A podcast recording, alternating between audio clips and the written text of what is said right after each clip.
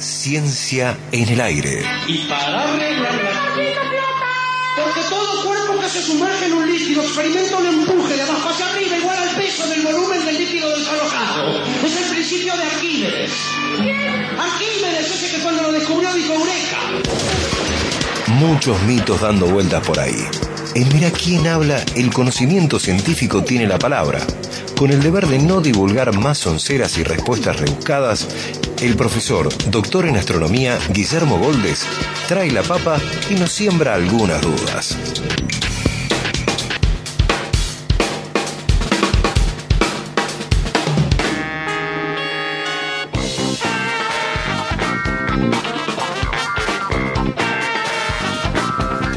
¿Cómo le va? ¿Cómo está usted? ¿Qué Eh, tal? Aquí saludo. luchando con los auriculares. Ahí está, no. Luchando. Bueno, ¿eh? siéntase cómodo. ¿Cómo se hace para No, si se ponerse- queda usted a esa distancia, ya me doy por satisfecho. Congelado. ¿Eh?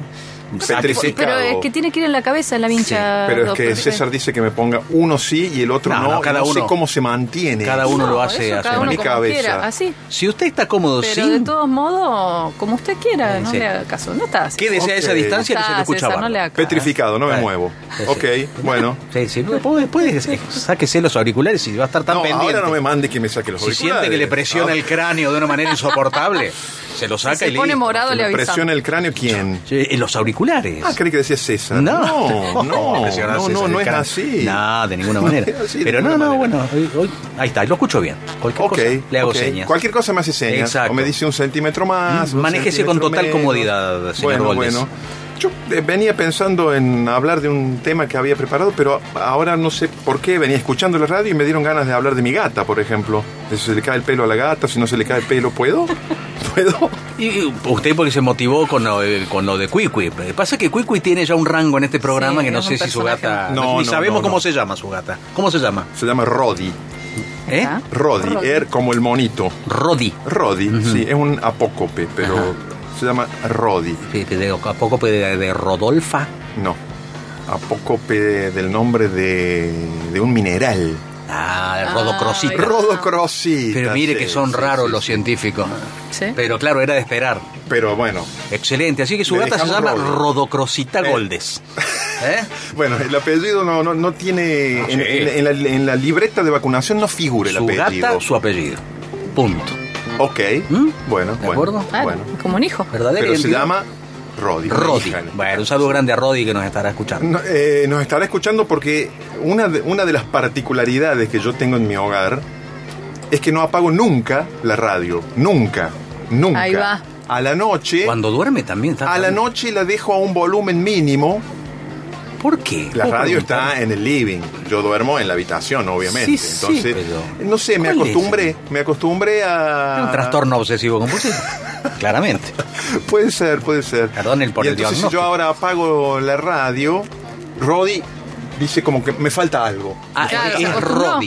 Se acostumbró. Ah, según usted es un requerimiento de Rodi. No, no es un requerimiento, digo que se acostumbró. Somos Se raros los acostumbró. humanos. Pero también Somos pierde raros. el pelo, pero no, no se queda pelada. lógico. Pero deja, también- tiene su sillón favorito y ese sillón tiene una, una capa extra de pelo. Bien, digamos, me ¿no? gusta que hable de su mascota. Me gusta Bien, mucho que también que- le puedo decir, siguiendo con el tema, Sí, sí, no olvide el tema central que lo trajo anterior, Sí, sí. ya me lo olvidé el tema central. No, Ah. siguiendo, yo también tengo una licuadora rota. Una licuadora rota, sí. sí. ¿Y? Sí, pero no vendo helados, entonces Ajá. no puedo no puedo financiar el arreglo de mi ¿Ya licuadora. pidió presupuesto? Usted sabe que a mí me gusta las cosas que puedo, me gusta arreglarlas por mí mismo. Ah, ese falso orgullo, ese falso Eh. orgullo. Yo tengo que poder arreglarlo y cada vez le empeora más. Cada vez peor le va a funcionar. Es una licuadora, una reliquia familiar, De digamos, antaño. de esas que de una marca que empieza con, bueno, la marca Yelmo, digamos, Sí, que bueno. pesa como 15 kilos. la licuadora. Añares tiene eso. Añares, Sí. añares. Los licuados que han pasado por ahí. Añares. Los licuados y batidos de huevo, de todo un poco. Mire, bueno, con, en con el vaso original eh, no se rompió El vaso nunca el original de plástico, de plástico, Y- sí, y con unas trabas de metal así, ¡clac! Bueno, sí. Arréglela, Sí, sí. arréglela. Sí, sí, sí. Me acuerdo que al encenderla, no sé, parecía un lavarropa. una turbina, sí. Yo alguna vez pensé de lavar la ropa ahí adentro. Ah, también. bueno, ya empezamos una cosa rara. Pero bueno, así son los científicos, dígame. Así somos. Sí. Bueno, usted vio la, mm, la entrega de los Oscars? Eh, en parte, sí. En parte. Sí, en parte. No, Ah. no, no toda. No toda. ¿Qué, qué notó? No, no es que note. Veo que entre las muchas... Yo no la vi, no la vi. Nunca, sinceramente... ¿Para qué saca el tema entonces? Porque vamos a enlazar con lo que sí. Vamos a contar no la vamos a hablar todo el tiempo de los pelos que pierde Roddy. Ah, por favor, por favor. Y, bueno, introduzcanos. No, eh, yo nunca veo la entrega de los Oscars. Me parece Superfluo. una de las cosas. En primer lugar, me parece extremadamente aburrido. Como espectáculo, me parece aburridísimo, ¿no? Y larguísimo, y siempre es, por supuesto, para nosotros a horas extrañas, bien Desati- tarde. ¿no es desatinadas, cierto? sí. Sí, pero me parece aburridísimo, aburridísimo. Pero, Una de las categorías es mejor documental. sí. ¿Sí? Recién se hablaba de documentales Sí. o de falsos documentales sí, también, ¿no? Sí. En la categoría documental ganó un documental que se llama Navalny, que es sobre un señor de apellido Navalny, Alexei Navalny, Sí. que aparentemente está preso en este momento en Rusia porque es un opositor férreo a eh, Putin, ¿no? Pero no, no me interesa hablar de Navalny. Una de las películas que, de los documentales que competía con Navalny es uno que me interesó, aunque todavía no lo pude ver, que se llama, eh, en castellano sería algo así como El Fuego del Amor. Fire of Love, sí, El Fuego del Amor. Sí. ¿sí? Y es sobre dos personajes Sí. que no es la primera vez, dos personajes ya fallecidos, ¿no? Ahora le voy a explicar quiénes eran, pero que no es la primera vez que aparecen en el cine. Porque estos dos personajes eran un matrimonio de vulcanólogos. Ah, vulcanólogos. Expertos en volcanes. En realidad es- se llamaban eh, Katia y Maurice Kraft, franceses, ¿no? Se conocieron durante sus estudios. Ella en realidad era una física que había ido hacia la geofísica y la vulcanología, y él un geólogo que había ido hacia la vulcanología, ¿no? Bien. fallecieron ya hace mucho tiempo, en el año 1991, pero eran lo que uno podría llamar vulcanólogos de campo, no de escritorio, digamos. Es decir, ellos a partir de una etapa de su vida empezaron a visitar Ahí va. volcanes que estaban en erupción y registrar imágenes y mediciones de los volcanes en erupción e imágenes de ellos mismos In situ. in situ, muy cerquita de los Casi volcanes. desde adentro del cráter. Casi desde Sí. adentro, Sí. casi desde adentro, ¿no? ¿Por qué le digo que no es la primera vez que aparecen? Porque en una película muy conocida que es de Herzog, que se llama En el infierno o Hacia el infierno, que habla en general de volcanes, hay toda una secuencia, un episodio que habla de este matrimonio Kraft. Por eso en cuanto vi que eh, el documental este El fuego del amor se refería a los Kraft, me llamó mucho la atención porque sí, la película de Herzog la vi en su momento. Es muy impresionante y las imágenes en particular, de las secuencias de volcanes que tiene con los Kraft en cámara son las más impresionantes que yo he visto en mi vida, Ah, incluidos ellos dos con unos trajes protectores, llamémosle. Sí. Pero al lado de enormes chorros de lava incandescente, Ay, al lado, ¿no? A un metro, ¿no? Y por supuesto uno sabe que puede tener todo el traje protector que quiera, pero si le cae un chorro de lava incandescente, Chau Pinela. fue. Y de hecho, ellos fueron así. Ellos fallecieron. Cuando me dijo que murieron el mismo año, yo dije, a esta gente le pasó algo. murieron el mismo día. En durante una erupción de un volcán en, eh, en el Japón, ¿sí? En el año 1991 y estoy tratando de acordarme el nombre del volcán. volcán. en Japón y no me lo estoy Bueno, no acordando por este momento. Sí. Ya, ya vendrá No tenemos planeado ir a Japón por ahora, pero bueno, ahora en todo caso puede hacerlo, ¿no? Trate de no, no imitar a No, los no. craft. bueno, pero ¿sí? eso hay que saber. no, no acercarse. Está bien. No acercarse tanto, ¿no? Eh, con esto, primero, quiero decirle que, claro, no todas las erupciones de volcanes son eventos catastróficos en el sentido de grandes explosiones. ¿sí?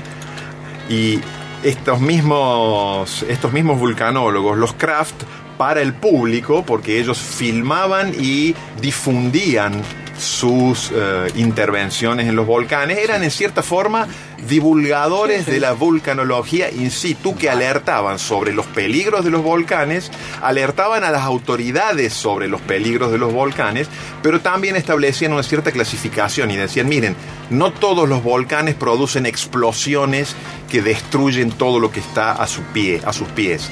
Y un ejemplo de los volcanes que en algún sentido son más calmos, y ya explico qué quiero decir, son los que están en Hawái que es toda una tipología de volcanes que se suelen llamar volcanes hawaianos y que casi todo el tiempo están derramando lava, casi en forma continua. Actividad permanente. Pero no es explosiva, es lo que los geólogos llaman efusiva, es decir, sale la lava Sí. como un pequeño arroyo Sí. sin grandes explosiones. Y de hecho en Hawái suele haber lo que ellos llaman turismo volcánico. Ah, claro. ¿sí? Tengo colegas, eh, en particular colegas franceses, astrónomos, por ejemplo, que me contaban de su. En Hawái hay observatorios muy importantes, ¿no? Y entonces colegas astrónomos que me contaban de cómo es una excursión bastante normal Un atractivo y turístico. cotizada Claro. caminar encima de la lava que se ha solidificado el día anterior. Ah, mira. ¿sí? En esos volcanes que se llaman eh, o se los denomina volcanes de escudo, porque la lava fluye en forma permanente, se va solidificando, entonces terminan haciendo un cono muy aplanado, no muy puntiagudo, Sí. muy aplanado, que con nuevas erupciones no se rompe porque no explota. Van pavimentando el. Van el- pavimentando claro. y se van extendiendo, ¿sí? Entonces se forma un enorme escudo que puede tener decenas de kilómetros, Notable. ¿sí? A diferencia de estos otros volcanes explosivos que cada vez que hacen erupción se rompen a sí mismos, rompen la montaña, rompen su cono y tiene que volver a formarlo, ¿no? También hay muchos ejemplos de volcanes explosivos, ¿no? Sí, sí. como uno que a usted le debe sonar por una película, también Krakatoa. Krakatoa, al este Krakatoa. Sí. ¿cierto? A fines del, del siglo XIX. Krakatoa se supone que es uno de los volcanes explosivos que hizo una explosión más grande en la historia que esté documentada, ¿no? Eh, literalmente hizo, eh, hizo desaparecer la, is- la propia isla donde estaba el volcán. O sea, los restos que quedaron son submarinos. Exacto. Porque al hacer explosión se rompió a sí mismo, digamos, rompió el propio cráter, ¿no? Ese es uno de los volcanes explosivos muy rememorados. Sí, sí. Y quizás la, la primera de las explosiones volcánicas bien registradas en la historia es mucho más antigua. Es la que sepultó las ciudades de Pompeya y Herculano, ahí muy cerquita de Nápoles. Sí, señor. ¿sí? En el año 79 de nuestra era. ¿Por qué está bien registrada? Ah, porque un señor que era historiador, que se llamaba Plinio, estaba a la vista del volcán y escribió cartas reportando lo que pasaba. Se llamaba Plinio el Joven, ¿sí? Y entre otras cosas, en esa erupción falleció su tío, al cual llamaban Plinio el Viejo, ¿no? Y él lo reportó en unas cartas. Él estaba a una cierta distancia del volcán, ¿no? Eh, el Vesubio se ve desde Nápoles, está, una- está a- del otro lado de- del, del Golfo, digamos, Claro. ¿no? Sí. Y con tanto detalle él reportó lo que pasaba Plinio en el año 79, que el tipo de, de erupciones como la que hizo el Vesubio en esa época, Sí. ahora se llaman erupciones plinianas Ah, mira. plinianas. sea, quedó como referencia. Quedó como referencia. Sí. Y parece ser que son erupciones donde primero y quizás durante días salen del cráter del volcán o de la chimenea un- una columna muy poderosa hacia arriba de gases muy calientes. Ah, esto es como un, como un preludio, es un aviso. O, o puede ser más brusca la, la erupción y no dar en tiempo los a nada. volcanes, hasta donde yo sé, usted sabe que yo no soy geólogo, suelen dar síntomas siempre, suelen dar algunos síntomas. Sí. Y entonces, algo de lo que hacían los craft era, cuando aparecían síntomas, querían convencer a las autoridades, en los casos de que fueran síntomas en volcanes que fueran a ser explosiones destructivas Sí. de que había que evacuar. Claro. ¿sí? Bien. Ellos fueron muy sensibilizados con una tragedia que ocurrió en, eh, en Colombia, en el Nevado del Ruiz, en el año 1985, que sepultó una ciudad que estaba al pie que se llamaba Armero. Ahí murieron por lo menos 23.000 personas. 23.000 personas. Eh, porque si bien hubo avisos previos, no se realizaron Evacuaciones. evacuaciones. Pero eh, lo que pasó en el Nevado del Ruiz, se lo, se lo quiero contar porque es algo que también suele suceder en ciertos casos, pero después vuelvo a las erupciones plinianas porque no expliqué qué eran. Bien. Eh, el Nevado del Ruiz no hizo, mató 23.000 personas, pero no hizo una gran erupción. ¿Qué pasó? Es un nevado, es una montaña muy alta que en su cima tiene glaciares, nieves eternas y glaciares. Entonces cuando se empezó a calentar, se produjo el derretimiento del glaciar y bajó un aluvión de agua, barro, troncos, ceniza volcánica, rocas volcánicas, ¿sí? Eh, hay, hay un nombre especial que usan para este tipo de, llamémosle, aludes. Eh, en el norte a este tipo de cosas le llaman volcanes de barro, ¿no? Volcanes de Cuando, barro. eh, baja- hay un aluvión que parte de la montaña se desliza, bueno, pero en este caso provocado por un volcán, Sí. le llaman Lahares, con dos A y H intermedia. A lo mejor se dice Lahares, no lo Ajá, sé. ajá. ¿sí? Pero entonces eh, hay muchos ejemplos de esto. Un aluvión que además de traer rocas y todo lo que llevan los aluviones, eh, tiene partículas, piedra pome, ceniza, rocas calientes, ¿sí? Una cosa hiperdestructiva, ¿no? sí, sí, hiperdestructiva. Eh, quiero volver un poquito a lo de las erupciones plinianas, porque lo nombré y cuando iba a decir que es, cambiamos de tema. sí.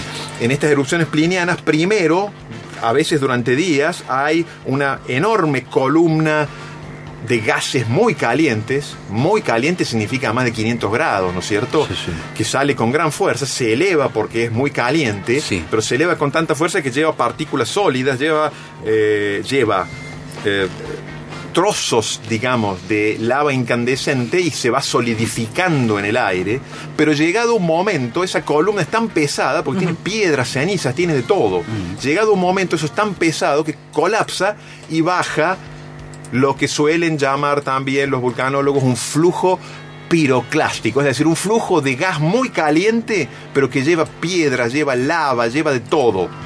¿Sí? Y baja a una enorme velocidad. No da tiempo por de una nada y tiene no da tiempo de nada. poder no da tiempo de destructivo. nada. Es la, es- está considerado Tremendo. como lo más destructivo Claro. de los volcanes. Pero insisto, no todos los volcanes son de ese tipo tan explosivo. Los volcanes hawaianos son más tranquilitos. Lo único no hay que ponerse en el camino de la lava, por No, supuesto. por supuesto. ¿sí? Hace poco tiempo, me parece que el año pasado, en, eh, en las Canarias hubo algo parecido, ¿no? Y se iba reportando cómo eh, el flujo iba avanzando hacia el mar, ¿sí? Sí. Lo que se ponía en el camino de ese flujo de lava, obviamente era derretido, desaparecía, desaparecía, pero no provocaba una gran explosión, Claro. ¿no? Hasta que llegó al mar y se solidificó, Claro, ahí claro, hubo un, como un combate de fuerzas, la lava contra el mar hasta que se, se termina solidificando, ¿no? Entonces, eh, de más está decirle que yo me enteré de, de este documental, El Fuego del Amor, eh, en el día de ayer y me puse a buscarlo para ver si lo podía ver. Es del año 2022, o sea, es del año Ah, pasado, y la directora se llama Sara Dosa. Eh, ¿Cómo no se escribe el apellido? D-O-S-A. D-O-S-A, Sara Sí. Dosa. Mm. Así lo tengo. Así lo busco yo. Búsquelo. Sí. Yo lo eh, no gusta. conseguí encontrarlo como para verlo, pero por supuesto quiero verlo y lo que sí quiero recomendar a todo a, a todo el que le interese es la película de de Herzog que se- en, en inglés es In- Into the Inferno y lo han traducido como hacia el infierno, en el, En el infierno, que es un poquito más vieja Claro. pero que es, eh, es tremenda, porque además es una película que habla de los volcanes en muchos sentidos distintos. Habla de la relación de los pueblos con los volcanes alrededor de los cuales vive.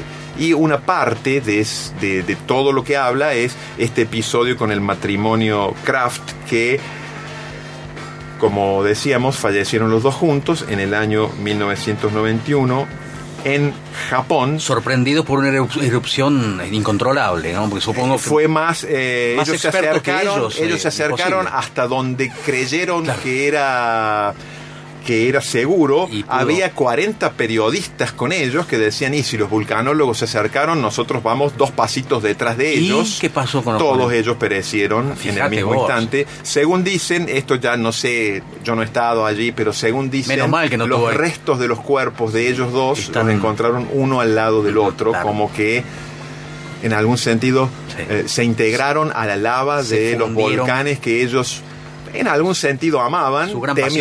pasión, su gran pasión. Su gran pasión era, su gran pasión declarado por ellos era hacer que los volcanes, a los cuales en cierta forma amaban, dejaran de matar gente y entregaron su vida, Katia y Maurice Kraft, en ese, en ese altar de lava. conmovedora. En ese altar, de, lava. de lava. Conmovedora historia, muy bien contada. ¿Mm? Bueno, Eh, esa ah, es un poco la, la historia de hoy. Ellos clasifican para, para divulgar, no hablaban de volcanes explosivos y efusivos, ellos los clasificaban Bien. en rojos, los que son tranquilos, y grises, los que explotan. Y si le parece, podemos dejar ahí. Hay Está muy bien. Acá dicen que puede ser el volcán Unsen con Z en Japón. Alguien está googleando acá, mi amigo Fotoferoz está googleando. Eh, Creo que sí, Puede ser creo Unsen. que sí. En 1991, Sí, Japón. sí, sí, sí, sí, Bueno, sí, creo que es ese. Unsen. Creo con- que es ese. Con Z. Bien, Eh, bien, bien. Bueno, eh, preguntan dónde se puede ver el documental de los vulcanólogos. Yo, eh, ese documental Puede ser que yo aún haya visto, no puedo dice, decir. Es del año, es del año pasado, Claro. o sea, si lo ha visto. Vamos eh, a ver dónde está. Sí, Y vamos a El, informar. eh, la película de Herzog es, es fácil de encontrar, digamos. Uno puede ir a YouTube y o si no lo está en YouTube lo redirige y se puede ver completa. Está en Disney el documental. Acá encontramos. ¿Mm? eh, está Eh, en nuevo. ¿Cómo se llama? Se llama Fire La- of Love. Ah, y también, ¿sí? eh, también tiene un subtítulo, la Esta, historia eh, la de- tragedia de Katia y Maurice. Eso, Ah, eso. y mira. Maurice. Está en Disney, ok. Eh, en Disney, sí. La Bueno, plataforma de Disney. Disney. Bien, bien. Bien. Perfecto. No es una película Excel- no, no. tradicionales. No, no, bueno, ahora Disney Bueno, ya tiene ha adquirido un montón de material. Dicho sea paso, las películas para niños de Disney siempre involucran tragedias tremendas. También, ¿cierto? también de eso podemos hablar un rato largo en otro Pero programa, háblelo sí. con Roger. Ni hablar, ni hablar, ni hablar. Este, muchas gracias. A mí me encantaría Guillermo. visitar a distancia segura un volcán en el que Sí. se vea un, un flujo de lava que no sea de los explosivos. Pero mire Sí. que estos dos vulcanólogos sabían muy bien cuáles eran las distancias seguras y cómo terminó la historia, ¿no? Es Eh, decir, la fuerza puedo- de la naturaleza No, uno no la puede medir. Pero uno, eh, en Argentina se hace turismo en zonas de volcanes. No son volcanes que hayan hecho erupción ayer, pero por ejemplo, controladas. en la Payunia, que Sí. es una de las mayores concentraciones de volcanes Bien. del mundo, hay cientos de conos volcánicos en el sur de Mendoza. Se hacen excursiones de turismo, yo he hecho una. Y son volcanes que han hecho erupción hace menos de mil años, o sea, en términos geológicos, un suspiro. Un suspiro. Sí. Claro, en términos geológicos. Un suspiro. Mil años es lo mismo que decir nada. No hay ninguna garantía. ¿Sí? Gracias, Guille. Nos vemos Excelente la clase. semana próxima. Muy amable. Guillermo Goldes, en Mira quién habla. Mira quién habla temporada 13. Y ya dijo que te vaya bien. Más la suerte. Y hasta luego. Buena suerte y hasta luego.